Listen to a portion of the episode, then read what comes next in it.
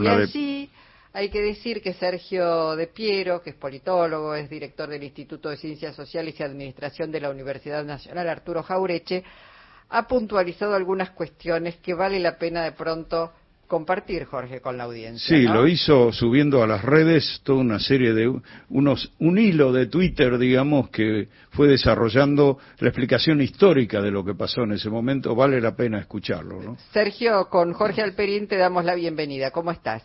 ¿Qué tal, Luisa, Jorge? ¿Cómo están? Bien, muy bien. Bueno, vale la pena de pronto repasar algo, sobre todo porque se está haciendo política, todo es político, pero digamos, la oposición está haciendo una utilización de una porción de la historia, pero no de la historia completa, ¿no?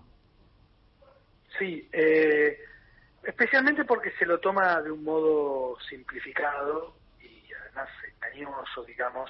Eh, en política, la verdad que casi siempre importa comprender el proceso y no solo el resultado de algo, digamos, ¿no? Porque a veces dice poco. En este caso, algunos miembros del macrismo estaban diciendo el peronismo eh, no se negó a participar de la, de la Comisión Nacional sobre la Desaparición de Personas. Y, eh, o sea, es, como una media verdad porque la comisión la comisión asesora del presidente, que estableció el presidente Alfonsín, apenas asumió, y bueno, lo que yo recordaba, lo que ustedes mencionaban en el Twitter, que eh, el reclamo que apareció en ese momento era que hubiera una comisión de investigación bicameral, que tiene otro rango constitucional, que, que tiene mucho peso, porque lo trabaja la institución que hace las leyes, y que la CONADEP era una comisión asesora del presidente, digamos, ¿no? que, como su resultado, que fue importantísimo para la historia argentina, eso no está en duda, pero no tenía la dimensión institucional que una comisión bicameral podía tener. A partir de eso, el peronismo... Eh, y vos, si vos recordás, digo, que Adolfo Pérez Esquivel no quiso integrarla y lo mismo pasó con eh, las madres de Plaza de Mayo, ¿no? Exacto. el primero que le ofrecieron la presidencia de la comisión, por, su carácter de premio Nobel, fue Pérez Esquivel, se la ofreció el presidente Alfonsín, y Pérez Esquivel le dijo que ellos reclamaban una comisión bicameral y que entonces no, no iba a aceptar la, presidencia de la, de la comisión que finalmente recayó en Ernesto Sábato. Y el peronismo se negó también entonces a participar de de esa fórmula de comisión asesora. La, comisión se integró por 10 personajes, este, 10 personas relevantes en el campo de los derechos humanos, se recuerda, bueno, el propio Sábato, Madrena Rugini Azú, eh, el, Rabino Meyer, el obispo de Nevares, eh, Gregorio Klimovsky, diferentes personalidades, y el Congreso iba a nombrar, fíjense que en el recuerdo no aparecen los legisladores, sino más bien esas 10 figuras, iba a nombrar seis representantes. Se nombraron los tres por el radicalismo y los tres que le podían este, caber a la oposición, entonces mayoritariamente el peronismo, no fueron nombrados. Eso fue, digamos, todo lo, que pasó. Pero ahí se desata toda una discusión a partir de la asociación del presidente con varios elementos del tema de derechos humanos, donde la CONADEP es una de esas discusiones. La otra inicial grande fue la, la derogación de la ley de autoamnistía, que el peronismo apoyó, pesar de aquella afirmación.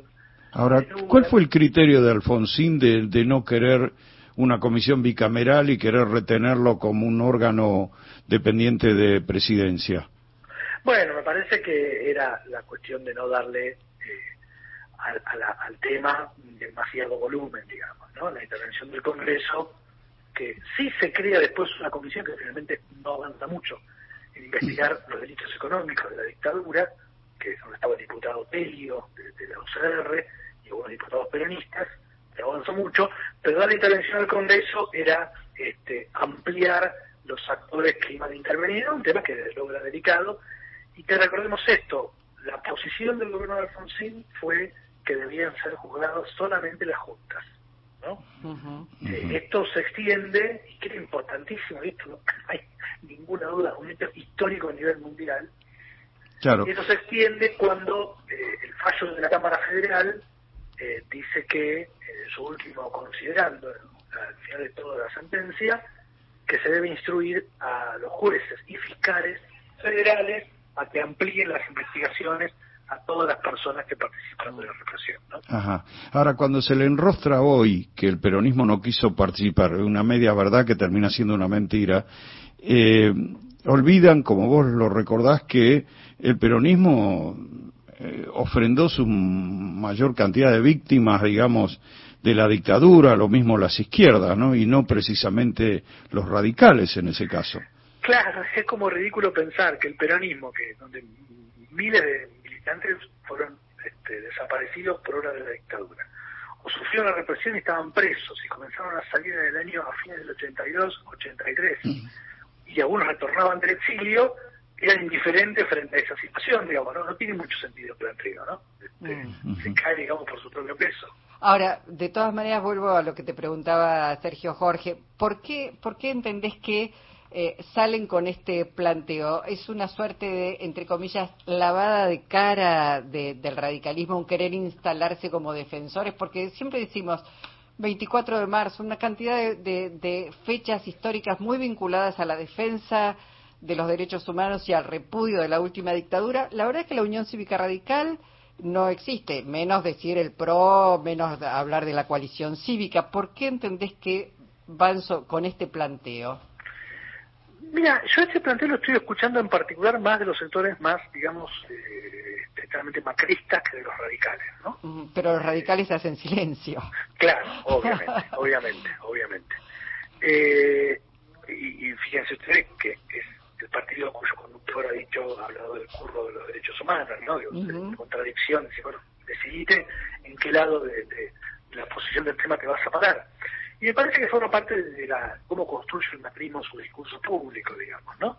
Con, esta suerte de latiguillos basados en medias verdades o medias mentiras y que lo que busca no es establecer una discusión política, sino, bueno, estigmatizar al rival, digamos, con, estos discursos, ¿no? Por eso lo importante de, discutir, y el peronismo ha cometido muchísimos errores, lo mismo que el radicalismo, lo mismo que todo aquel que hace política, digamos, ¿no?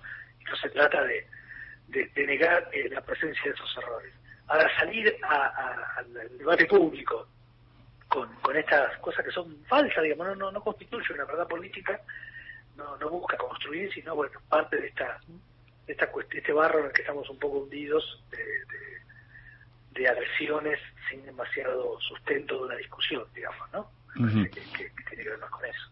Sergio, eh, uno piensa también que aun si el peronismo hubiera estado distraído en aquel momento o indiferente, cosa que para nada fue así, eh, la acción del peronismo, de los gobiernos peronistas de los últimos 20 años en relación a, los juicios este, contra el terrorismo de Estado, al impulso a los organismos de derechos humanos, es eh, la más activa. No hay ninguna otra fuerza que haya tenido una participación tan activa en esa, en esa, en instalar la memoria, ¿no? Sí, por eso, absolutamente, digamos, ¿no? Que, queda claro. Por otro lado, después se critica de que se, se, en esa, en esa cuestión, digamos, ¿no? No tiene mucho sentido y el sostenimiento del 24 de marzo tiene a los organismos de derechos humanos como, como el eje principal y un apoyo de, del peronismo y de, de algunas izquierdas en este sentido y que el radicalismo decidió abandonar ese, ese espacio, digamos, ¿no? No que fue expulsado, sino que decidió este, abandonarlo. Y, la verdad que la memoria de los derechos humanos, buscando justicia y no venganza, es una construcción capital de nuestra de nuestra democracia, ¿no? Es, no, no, puede olvidarse ese, ese aporte que se ha hecho. Bueno, gracias Sergio por compartir estas ideas con nuestra audiencia. Te mandamos un abrazo. Gracias a ustedes, un abrazo a los dos. Sergio De Piero, politólogo, director del Instituto de Ciencias Sociales y Administración en la Universidad Nacional Arturo Jauregui.